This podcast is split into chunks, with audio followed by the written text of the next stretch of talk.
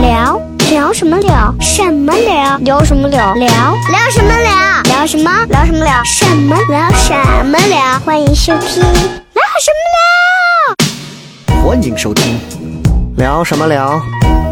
嘿嘿。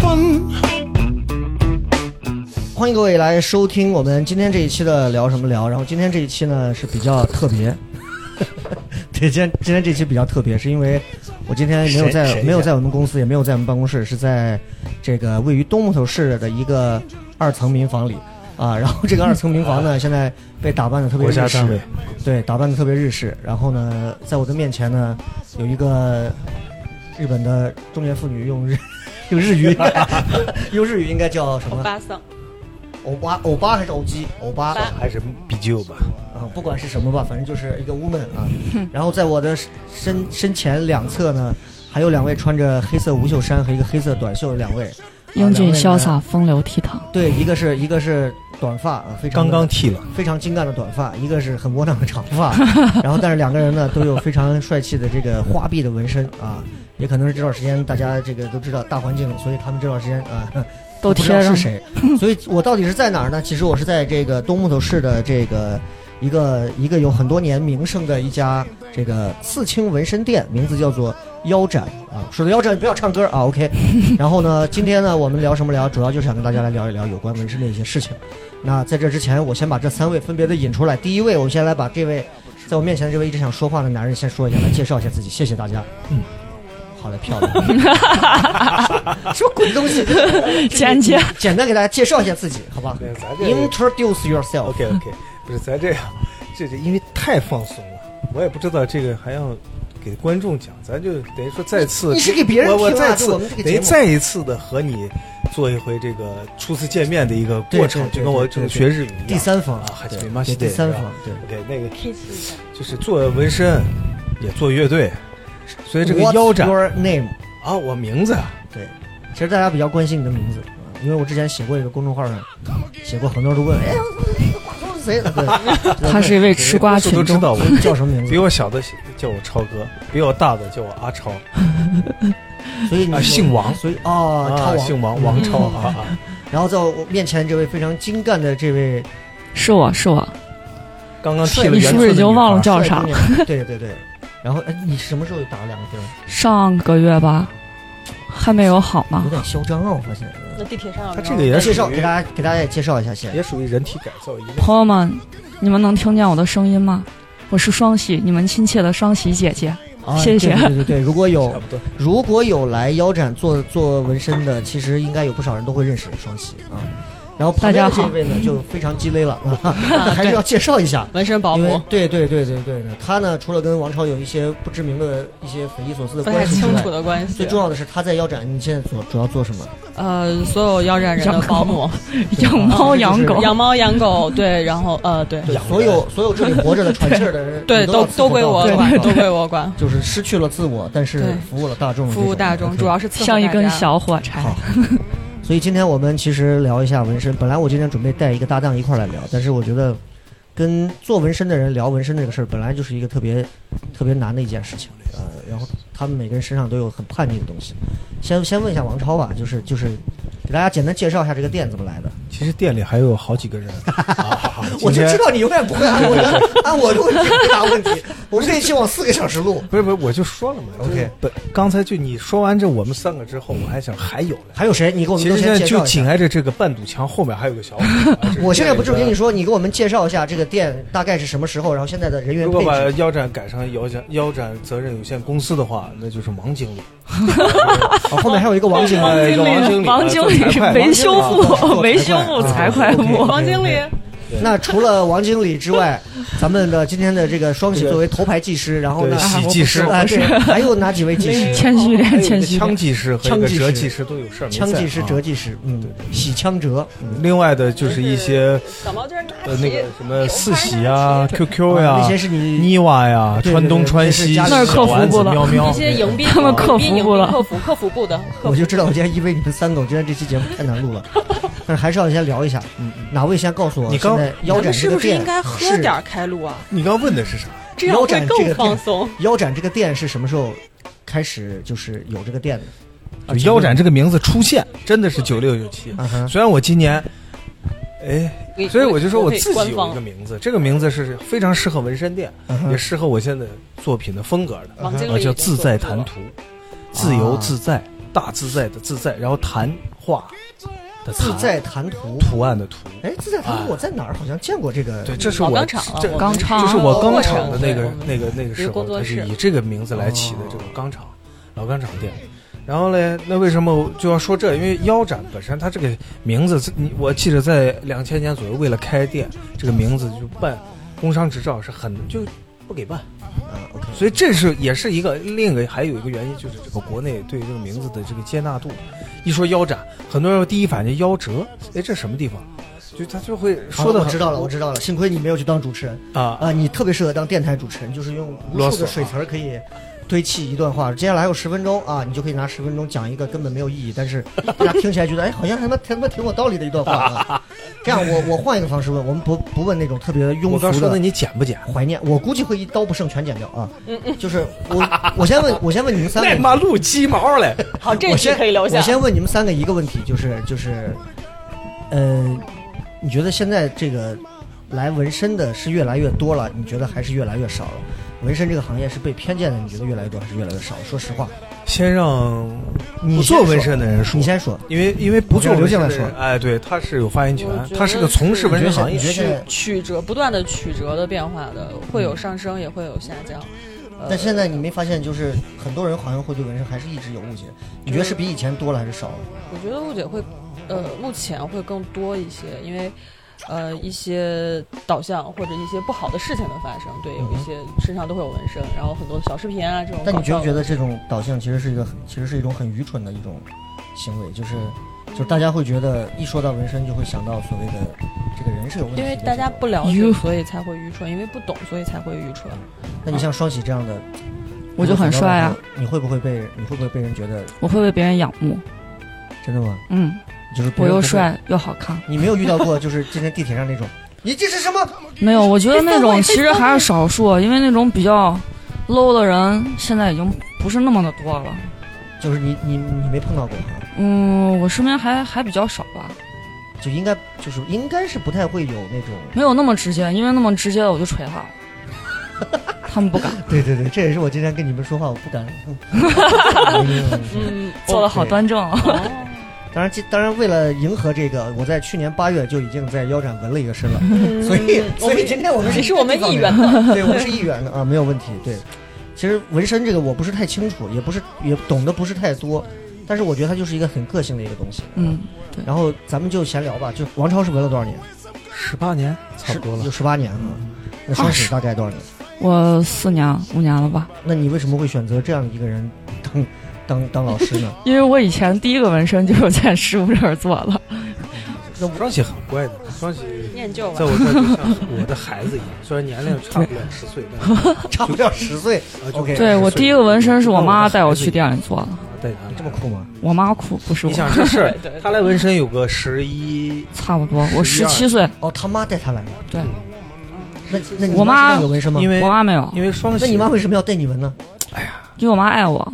因为双喜是个单亲家庭，父亲去世的早，还不是离婚是去世早，所以说然后来双喜是父，呃他妈妈带他来我这儿一个人带他今年是哎，我这纹身嗯。唯一让我不爽就是当时跟我搞架，因为穷，主要还是因为穷。哎，当时是当时是纹了个什么？第一啊，第一个是个图腾，一条龙，一条龙，一条龙盘到腿上纹，到哪儿？脚踝，脚踝哈。对，就当时当时是不是流行比较纹龙还是？对，那个年代很流行纹图腾。其实双喜啊流行纹什么还不没没，双喜还算是比较潮流的。他当时纹那个龙，他的龙不是那个龙，那个龙跟双喜也不是那个龙，就是 啥意思？双喜啊，就是大家因为现在是个电波，它不是形形象。如果大家看到双喜样子了，你就会理解双喜身上那条龙是什么样的龙了。啊因为真的那个就是在这里，没事，这个到时候我会人的啊，对人的气质，他一定是能够把这个纹身衬托不一样。掉那滴血狼头放在滴，对对是吧？市井人身上他就是滴血狼头，那要放在我身上，那就是一头然后我觉得然后我觉得，我觉得就会比较好切入到一个最好的话题，就是因为今天来录节目的这四个人，应该身上都有纹身。我们每个人，抛开我吧，说一个你自己身上你认为，就是他们的纹身都比我多啊，就是你自己身上你比我，多，你最多，你呃，我最多，双喜对对对啊下面是你，嗯然后才是我。对对啊，就是你们两个纹身至少都比我多你们两个人身上，你会认为最屌的那个，然后就是任何时候你都会觉得那个位置的那个图案，任何时候跟其他图都不一样。那肯定是我。最 number one 的图是哪一个图，或者是哪一组图？就是你身上的纹身。来来，王超，王超是哪个？是那条大鲤鱼吗？其实纹身它都有意义嘛。是都有意义。但要是把这个意义来对比，又有意义又搞笑，还能让人还能警醒人啊什么这样的概念的话，嗯我身上有一处，这个纹身是我觉得是最有意义的。嗯我觉得它意义很强大，多大？在我胸前有一块文字纹身，这个文字是泰文，嗯，就是前两年特别流行的种就不那个那个不是你自己纹的啊，对，都是别人，都是别人纹上的都是别人纹的。啊。就是这个为啥我要说把它单独拉出来说了？因为这个纹身有意义，就是在于前两年非常流行这种刺泰纹，对，宗教嘛，哎呀，把师傅这个师傅那个师傅拿一个从泰国一哇根针请过来，戳的那种最重要，我这长方法都不重要，重要是嗯，过程花的费用，就哇四五千一两万，你花了多少钱？你听我讲，然后叭弄过来，好，OK，嗯，为啥我要单独把他拉出来？我你问我有没有，我就觉得他最有意义了，因为我把他打假了。嗯我记得这个是我在新加坡的纹身展会上，嗯，我看见了一个摊位，这个摊位的，因为每个摊位上都有不同的纹身师展示嘛，哎，这个摊位就是一组泰国的宗教纹身师在那儿，哎摆摊儿。嗯，那我就过去，我就问他，我说，哎，你这个，因为他会说中文，当时有中文的，我就问他，我说你这个纹身怎么收费？呱唧一个本子翻出来了，从最小的经文开始，一直到满背的很多很多，这个有闻过的啊、大家应该都知道。然后呢，我想了想，我就指着，我就问你给我挑一个最便宜的。他看了看我，他想了，嗯，这个便宜，最后折合人民币是一百五十块钱。我说你给我来这个。啊，就一百五，啊，一百五，然后形式绝对不差。老和尚面对我，左右护法是他两个大徒弟，后面还有一个小徒弟，三个人摁着我是大师傅，又是给我念经，又是给我摁金条你感觉就要把你送走了。啊，呃差不多就算接回来，不是送走，持要接回来，接回来，因为还活着，就是哇，整个咵一套各种的经文念经刺，啪就那噼里咣啷，就我弄了一个这一百五十块钱人民币。就是你用自己的肉体去打了个假，呀我去尝试了一下，告诉他们，结果我现在还活的是这穷样子。所以说这个，因为我问他，我说这个能怎么样？他说这个是富贵发达，贿赂气啊，这个金银财宝、美女成群、妻妾成群，是吧？你不会有人坑你，不会有人害你。自己的肉体给我们验证了，就是靠赐福想要改变人生命运的这种，根本就是扯淡无稽之谈。对，这是自不敢不己给自己的这不敢。说，人家真是花了几万望纹过来的，最后是吧？我就人民币玩家和你这种普通啊充值玩家还是不一样，受到的福报还是不一样。对啊，你只来了个最便宜的，随喜随喜你来了个大礼包。但是人家佛说这便宜的贵的都一样，双喜会是双喜会是那种就是在纹身里头会有敬畏心的人嘛，就是就是会觉得，就像刚刚王超一样，会觉得有些话不能说，有些东西还是要信，宁可信其有，不你给的可信其无的。你师傅，你师傅，女师傅是吧？你给他 女不要说我名字，说 你师傅那观众朋友不知道你是谁，当然要说王超呀因为姓你的师傅，啊。哦，王超师傅，那感觉像看车房儿。那你觉得王大师的僧，快来吧，继续。刚才说双喜了，到双喜敬畏吗？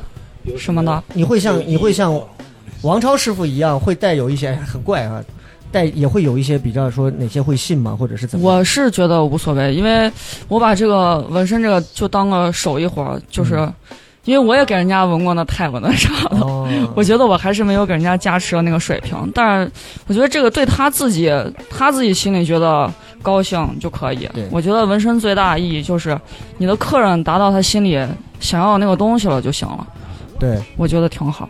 啊，那你自己身上哪一个是我 number one 的，有两个是我觉得特别，我我特别觉得牛批的。嗯一个是我大臂上面，是我之前第二个纹身，对左胳膊是我第二个纹身，也就是师傅当时给我刺。我当时十九吧对然后那个鲤鱼是我爸、我妈还有我，我们三个人的名字。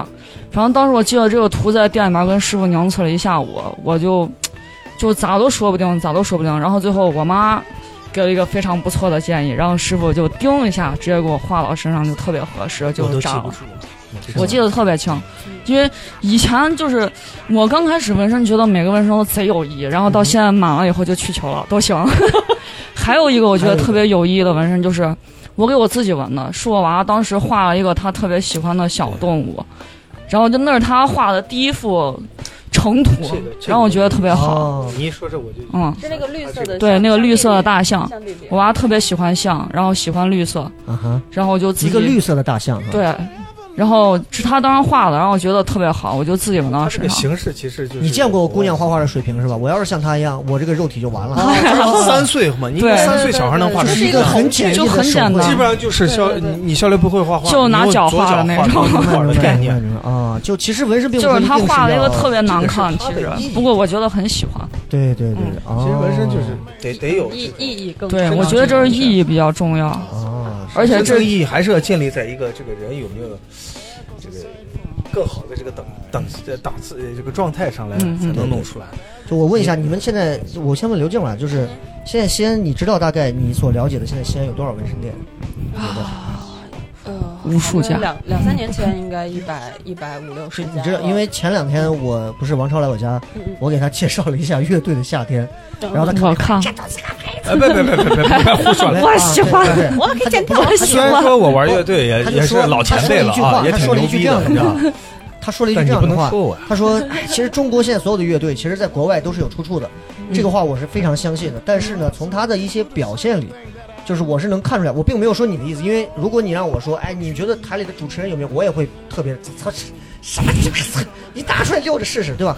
就是其实每个行业都会存在着一些，尤其是越成熟的行业，越存在着一些鄙视链的东西。嗯，纹身这个行业，就你觉得现在如果是一个金字塔的话，现在你觉得腰斩线能排到尖儿，还是排到？就是你可以谦虚一点讲，也可以很嚣张的讲，反正纹身的人不太会听，我觉得我们精神到尖儿了。精神到尖儿了。对嗯，但是其实还是有很长的路，因为纹身在中国发展的时间，还有纹身整个行业，呃呃，还有纹身整个行业，其实它的成熟度来讲，还需要很长的时间。但是我们的精神，我们对纹身的理念和认知，我觉得我们在自己的能力之内到尖儿了。嗯，反正我现在看到我身边好像是个小孩儿，一去纹身就是什么纹身店就纹个身啊，然后趴那就纹了。说实话，以我来看啊，我分不出好坏，就是有什么办法让大家那些想纹身的人能够知道说，哎，除了口口相传的或者是朋友介绍的，嗯有什么办法能让大家能够更好的知道说这个店是比较牛逼的。这个纹身师或者说这个纹身师的手艺是牛逼的，是有哪些方式方法可以甄别，或者说我可以看得出来。嗯就比如说，我要是不认识王超的话，嗯嗯我可能死都不会见到。我可能哪怕是街边有一个，我会觉得第一次嗯的意义大于这个人或者这个店。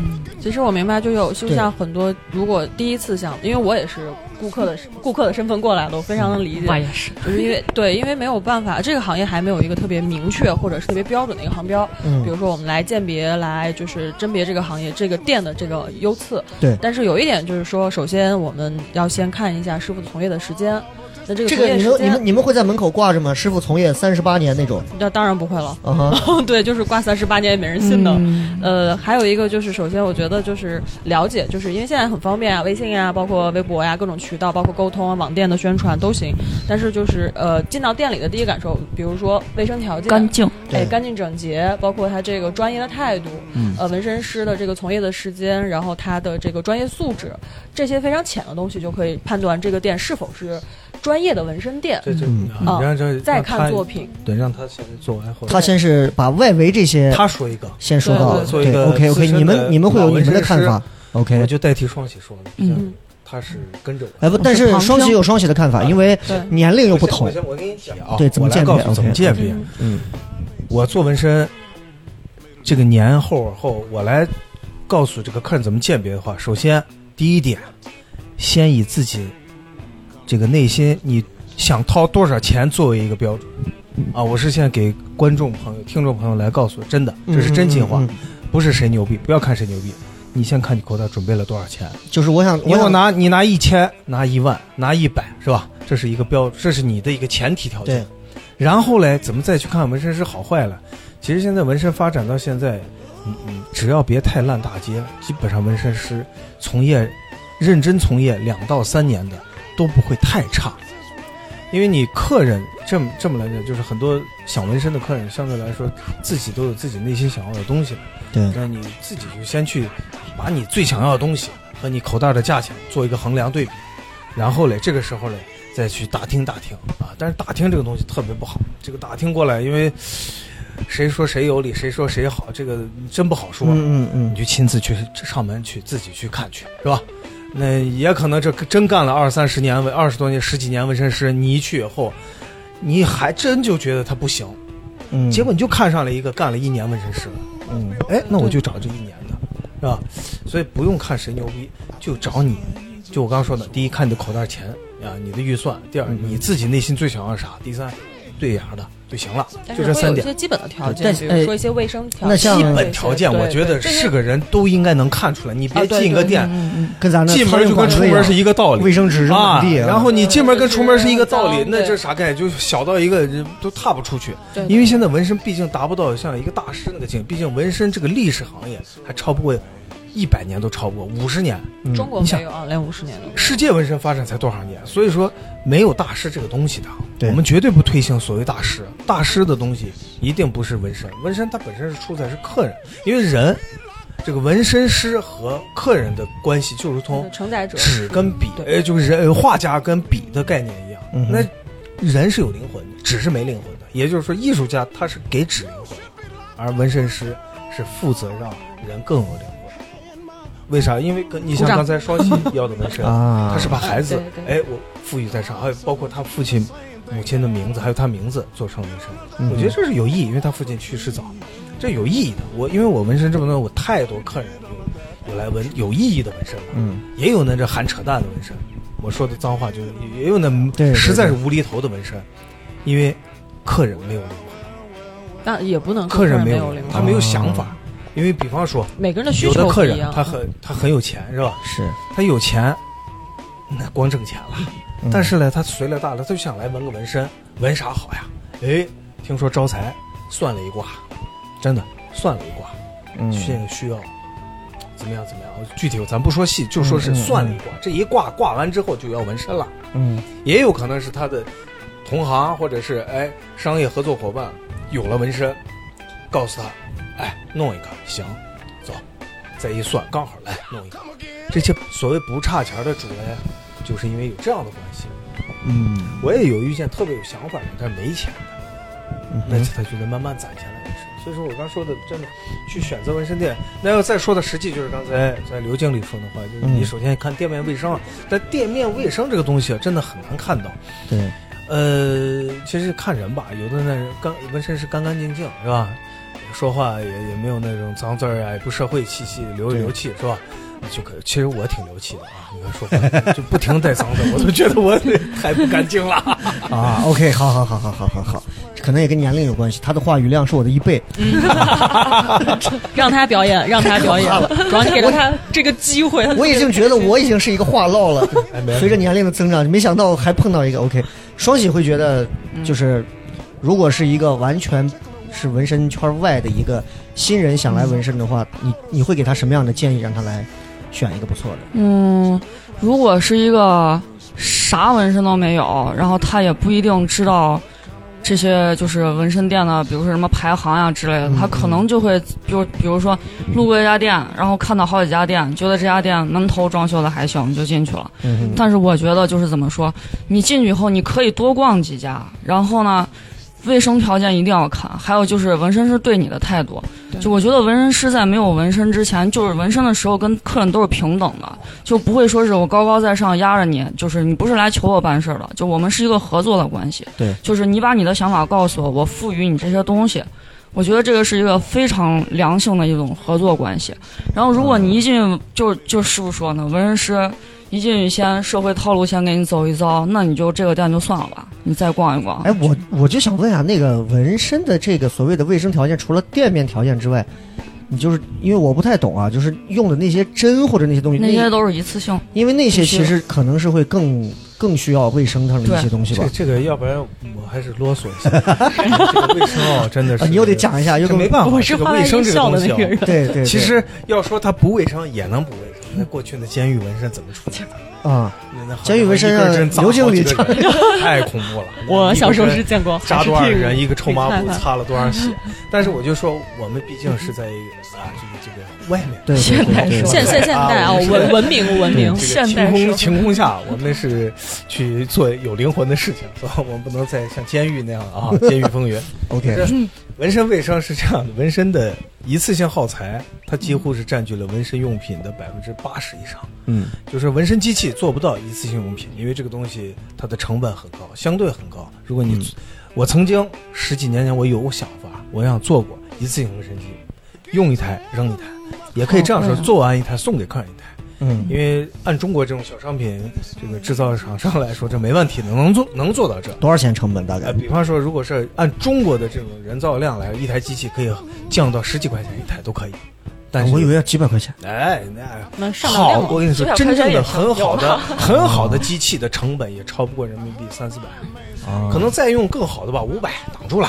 嗯。这是机，这是黑幕，我就不想揭露了啊。这 OK 我因为曾经我也买过啊，这三四千、四五千的机器，但是呢，说实话，好的机器它就是也是能用，但是还是在人啊，物体是在人的，啊，不会了，不会不会被封杀。嗯。行，那我们再转换，我又啰嗦了，一下说太多了，什么王啰嗦了，超啰嗦啊，就是机器不能一次性喂，剩下几乎都是一次性。也就是接触皮肤的用具，首先我们在要保持使用这个使用的这个这个手套，一次性的医用手套上面，这是一个最基本的要求，就是你接触人的这个人皮肤，你你不能直接空手就上。这个我十几年前我都干过这事儿，这没办法，那个时候的意识简陋，呃，资金匮乏是那会儿人人对这个的要求也不高，哎没有没有对都没有对啊。那那个时候，那这要再真说，我想真想那会儿就是，如果你要戴手套20年，前客人可能还会说你得是有病你，得是有病很有这个可能。这真的是我最早的纹身，就是给我纹身的，真的是一个、一个一个十斤布子，旁边配一盆水，这一盆水从白变黑，反正就这么擦过来，哦，以至于我也跟着学了一有一段时间，哎，这都是都过程，是二十年前二十的事儿了，年前的事儿，大家都有这过程。在听的如果有纹身师敢笑我，那你就是哎小孩儿、啊不会不会那他肯定就是咱年龄大的，我们都干过这事儿。对，是啊，也是个过程。包括那个纹眉机的使用，是吧？那一根针哦。带个针管，你可以又开一这样一期了，擦，是吧？二十年前的纹身，然后那现在这这这就赶快把这讲完吧啊！对就就这不是这个手套有有了，那手套有了以后，你你隔绝所有这种隔绝所有这种一呃这个这个桌子呀、嗯台子、工作台呀，包括你身体能接触到的所有东西，都要都要使这种这种无菌干净的这种保鲜膜的这种使用。你要把这些东西给它隔绝开，你不能说啊呱就空个台子就直接上那种墨。蘸过、刺过人身体之后是有带有血液的，嗯那你吧唧你给它撒一桌子，撒一身上，这些这些都要，包括你擦拭身上的一次性的这种医医用棉布啊，对吧？包括你使用的橙色料的色料杯啊，啊，使用凡士林，这些都是一次只要使用过都要扔抛弃掉的。嗯，也就是当你看到工作台上的所有的东西，包括针，肉眼可因为见。中国这个是这个生产针是绝对够的啊，就是包括我自己也在焊针，我在自己做属于自己作品的一些针，这都是一次性的，成本很高的。那一根针从日本买过来啊，一根针。他的思维可以从外太空再跳到另一个次元。我们还可以一期就是纹身的真的给你讲一下制作我。我现在我现在已经不记得我最初的第一个问题是什么了。哎，缓缓，我我能给你迅速跳回来。哎，跳卫生好啊哎，我刚刚，讲的就是一次性，也就几乎百分之八十都是一次性用品嗯哼，对，啊。因为其那也就实是非常说，重要的，剩下的这些东西会讲的会多。就百分之二十的东西，嗯这是接触不到皮肤，它根本就压根儿就碰不到皮肤。啊，所以说卫生问题的话，其实还是蛮重要的，因为啊如果这个店家你看到你进门，就是你肉眼都可观察的很多细节都是很脏的，它纹身势必也不会是有太干净的，因为是细节的东西。嗯、然后 OK，但是我是觉得就是，嗯当然我刚刚前面说纹身嗯这个店的包包括我们卫生啊，包括第一印象啊，这个可能是作为完全不知道的人给他一点指南。但是我听了一圈儿，我发现其实可能外人第一次来到这个店里，如果那个针没有在他背上扎的第一下开始，他可能都不会知道到底会是一个什么东西在等着他。所以我觉得就是，嗯，我们我们换个思路，我再问一下，就是因为，因为就我们两个，我和刘刘经理，刘静，我们两个人聊一下，就是你觉得他俩的风格有什么不一样？如果你你作为外人，你给他们你给别人来推荐的话，嗯、你说是纹身的风格，纹身的风格刚聊卫生，咋又跑到这风格？就纹风格比纹身这个卫生对，这是这是我就是要把节奏带走，因为我觉得你已经你已经你已经快把整个店里 所有的又说到了点儿上。上下五千年，你都快聊遍了。对，我觉得可能就是呃，首先小的地方的话，就是首先从技术上，这个咱们肯定不回避，因为肯定是、嗯，呃年限越高的师傅，经历越好的是他的技术肯定是更更娴熟一些。对，但是你觉得他他有他有十八年的技术，嗯，你觉得他纹身这个东西有没有瓶颈？也会有，会有瓶颈期没有？对，会有的。就像我你就像我们做主持人，我以前做了十年主持人，我每隔两三年我就会有一个非常大的瓶颈，就是我觉得我的节目像垃圾，然后我说什么都没有任何意义，我讲什么东西我自己不爽，听着也不想听，然后我也出不了新的东西。现在写段子也是这样，啊我觉得这应该就纹身有没有瓶颈？这有有。这是跟年龄有关系，真的。年轻人没有瓶颈 双喜对瓶颈期没？瓶颈没到，真的瓶颈双喜有一个长长的大瓶子，瓶颈永远都是在技术上，都是技术对。对，而如果说是在创作跟艺术领域的话，有瓶颈不怕，嗯嗯，你只要放得开。有瓶颈期也就证明你马上就要走一圈蜕变了。其实，因为我为啥还要说年龄？咱们毕竟都是不到四十，别攒攒，别攒，因为我 我主持人今年只有十八，不要这样，不要这样，不对对对要这样。，就是瓶颈期一定真的是拿技术说话的。反正就是我我我总结就是你把那个话筒不要当棒棒糖一样，尽可能固定住，不然到时候你的声音忽近忽远，到时候会很麻烦。要不然人家就说这个王师傅可能肺不太好。没有，王师傅说话的时候是动着脖子说的。那我能把话题再岔回来吗？对，岔回来，岔回来。风格上就是呃，如果说是以旁就是不是纹身的，不是纹身师的这个角度来看，我只是以这个纹身师和客人之间的这一个人这个桥梁来看的话，呃，我是觉得就是从呃他们相似的地方，先说相似的地方，我觉得不管他们的技术和年限有不同，但是他们对纹身的情感这个非常像，嗯就他们对纹身的这个热爱和对纹身的这种。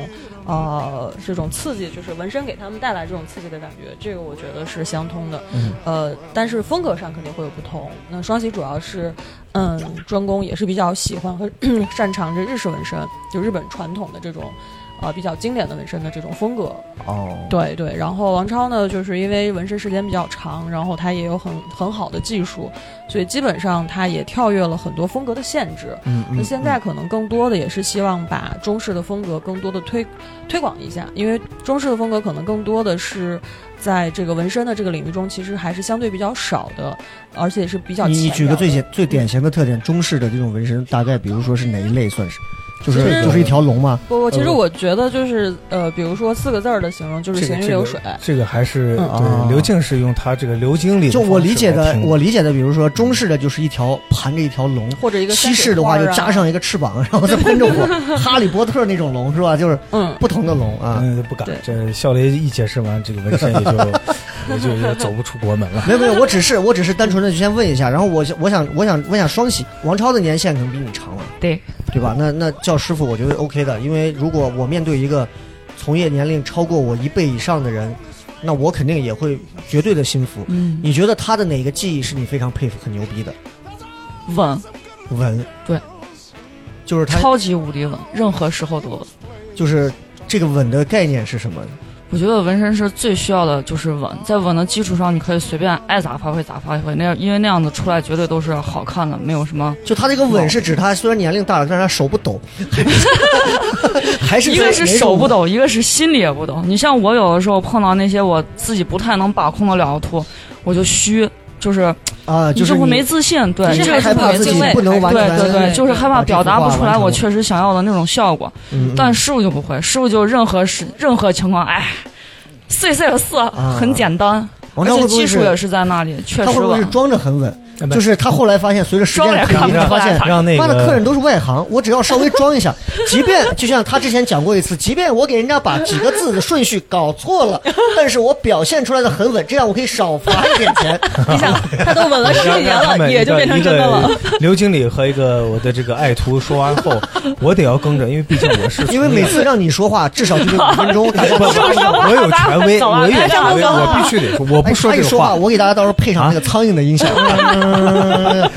我不说这话，这是真说不成了，因为这没办法，说到纹身的必须得我来说对，。但是我不希望你自己说自己，所以我刚刚是让双喜来说，王超的一个比较牛逼的特点就是稳，然后这一点特点就是目前你是没有的，所以你会特别佩服他。对，王超有没有身上觉得双喜身上有什么特点是你觉得其实你挺佩服的？因为我觉得所有的艺术之间的东西，它一定是会有相互的，它一定不是一个单方面的东西，所以总是会有彼此能够学习到的东西。对所以我是觉得你，你觉得在他身上有没有你认为你佩服的，即便不是在技艺方面的东西，即便单纯只是在年龄方面一些新的方面，创新创意或者是一些其他的一些东西方面，有没有你觉得，哎呀，不说佩服吧，就说，哎呀，会很羡慕，或者觉得你可能做不到的，这个这个这个有呀，一个字儿什么？蠢，别笑，这是大智若愚的夸奖是吧？真，的不要笑，嗯哼，蠢。为什么丑蠢？难看，虽然是贬义词，但这些东西，如果你要保持把这件事做一辈子下去以后，这个东西它它是很 完完我必须颜出现的。它是必须出现的。他就就是你你听我讲，这个东西看似贬义，确实是，这是它的缺点，真的是蠢，你指的是哪一方面？因为他不是他不是绘画出身，哦他是一个搞体育出身的，没有任何我以天赋。前扔铅球，哦没有任何天赋育对我是体育生，我很严肃的，就经常会生他的气，就是因为他扔作为我带了这么这么跟了我这么认真，结果到现在还这么蠢。可是我一就要反倒说这个蠢的是什么意思呢？一幅画很美的情况下，它就不美了。啊，我希望双喜以后的这个蠢延续下去以后就是他的风格，很有可能这个东西在他作品就会呈现出一种味道来。但是现在来说，这需要时间，毕竟才三四年嘛，对对对。三四十年了。三四百年不可能，好的就三三四十年，那就 晒太阳。啊真的是这个这个东西是我这两天看到的一个日本画家说的一句话，我觉得这个带我去看老头跳太重要了。广场舞。这也是你问我这话的时候，我觉得，哎，我就想到了，嗯因为嗯嗯。你要是说按专业角度，那怎么能比不成？他这么年轻，对呀，这么嗯嗯技术又这么差，然后各个方面我根本就你作为师傅必须得完完全全把他打破。就我觉得从今严天师出高徒，严对。他这种他这种严苛，我估计他人缘应该就不会太好，你说，因为我你看我曾经嗯，对，就就就我曾经，经，你想我曾经，就是我做糖蒜第一年的时候，嗯嗯我也我也像他这么严苛，嗯嗯，我对每一个新人新来的人，我严到你这个段子讲不了，我就直接否了，我说你就压根儿干不了这行，你就算了吧，你根本干不了。但是今年是第四年的时候，又来了二十多个新人，我在现场听完他们讲了段子之后，我再也不会像三年前一样，就是变成一个特别 peace 的老头了我就会觉得我总能发掘到他身上一些可用的点，因为你老，就是那你就是，对你说对了。那你就是不愿意你的心柔软了，对对对我就在我就在嗯我就分裂出来两个，我一个在想，我操，你傻逼吗？他就是不适合干这个，为什么你还要觉得他可以？另一方面，我就告诉他，为什么不能对世界都 peace 一点？即便你把所有人都 pass 掉了，又能怎么样？So what？你还能得到什么？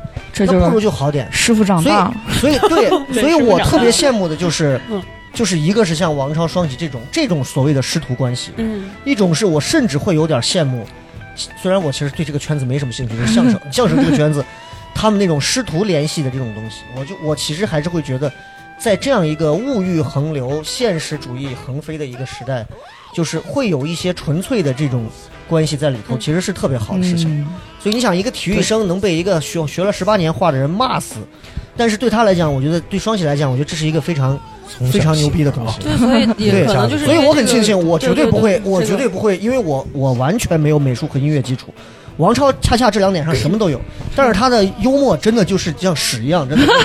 哦靠，他还喜欢我的人，哎呀，一定他会喜欢的 啊！这对不一样，不一样，出处不一样。所以我觉得每个人你不敢让我再幽默，我再幽默成是神了，我都能代替笑雷。但是我这不又会弹琴，还会纹身，所以你看王，就是鸽子低调也没是吧啥。？所以王超这一点上，长得虽然不如木村拓哉，哎所以王超刚刚这个说的这个话，我就能听出一个问题我就能听出一个问题，就是他压根儿不 care 腰斩在对外形象的一些东西。对因为这段话一旦出去之后你等于亲自否掉了除了你之外的一个最重要的你们的一个纹身师的前景，你就会觉得后期剪所有人就会觉得我操，双喜真的就是 剪掉，剪掉，这么。多找这么多找双喜纹身的，包括我都是纯的媳妇儿找双喜纹身完的，了，圆圆也是纯。断臂是吧？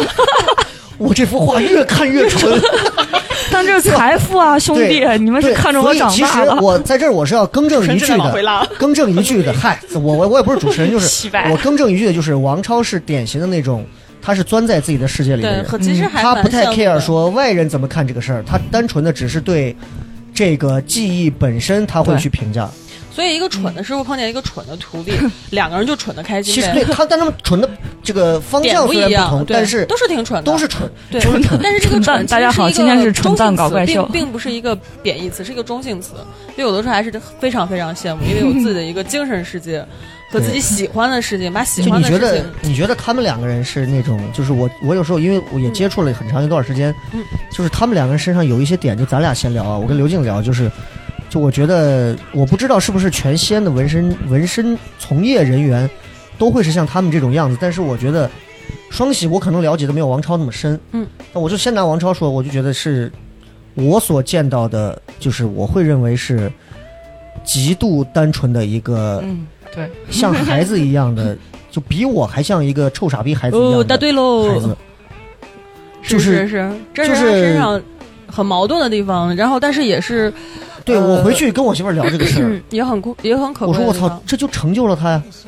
同时，这就他就这个就是玩游戏一样，有所有的指数，他有一个指数是爆表的，但是偏科的厉害，就是对，但是他就是偏科的。但是你会欣赏这种偏科的吗？说实话，呃，我羡慕，是实话，你是很羡慕很羡慕，因为我觉得他是，呃，虽然我是无神论者，但是我觉得他有属灵的地方，就是我也很是说羡慕。他有属灵的地方，那个那那那种天真的东西，我觉得是老天给的，对，就是他的天真可以很天很很简单，可以很快乐。哎要不然我再从我小时候开始讲。不要讲，我 我不想了。我为什么会这样天真？我来我给大家说一说。你刚才我们三个在说话的时候，你没有说话，然后就静静的在听我们三个在聊的时候，我的风你那一刻极其迷人。你你你们一张嘴就保持你的迷人。还是让我再瞅瞅。我跟你说，我三岁就画蚂蚁，哎，我今儿才知道，是不是就破功了？真的。刚说羡慕呢，我现在是不是得把自己熊脱下？谷手艺，人家就是看蚂蚁看了就三十年，是就是你知道，呃日本的一个大画，就是你知道王超，因为我比们一块齐白儿是石一样的一个人物。我突然想起来，我三岁画蚂蚁，四岁画蚂蚁洞。可以了，可以了。五岁真的，我把那纸啊，小时候家里那报表纸拿过来，啪啪画蚂蚁洞。但是但是其实这种人他是性格是有是有缺陷，就像一个性格残疾人残疾人一样。但是这又是他，呃，因为他残疾嘛，所以他才在一个地方会有特别特别突出的地方。然后所以他对他的他的也不能叫事业吧，因为他爱了他的纹身。笑雷应该属于哪块残疾？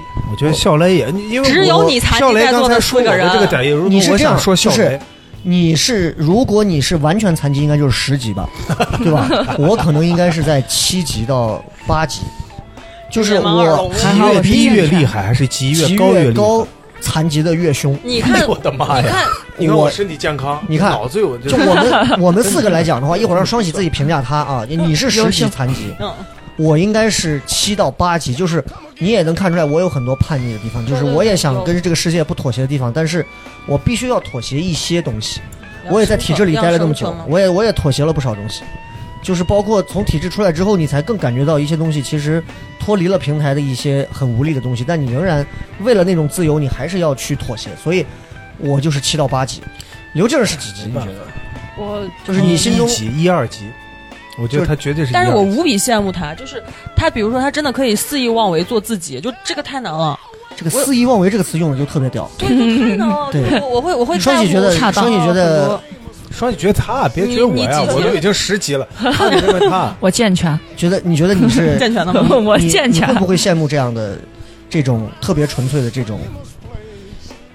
也羡慕吧，但是我估计我也做不到。对对，就是咱只能羡慕了。嗯，只剩羡慕。我觉得有一个最重要的，就是一个人能够在当今社会能够完全趋于残疾化，对，他一定是有一个，或者是有一种，或者是有一票人，或者是某一个东西会会衬托着他，或者是。或者是，或者是叫包容着他，对对，会拖着他。对，就是你，我是个残疾人了，但是社会有一个福利院，哎，我就能很好的活着。所以我觉得腰斩就是王超的福利院。社会给了一个舞台，啊，对，社会给了舞台，但是腰斩给了你，就是你 在这个舞台里的 VIP 的卡座，可以让你坐在这里头，在下雨天里自由自在的。再放一个音，哎呀，不要放，不要放，不要放，不要放，不要闹。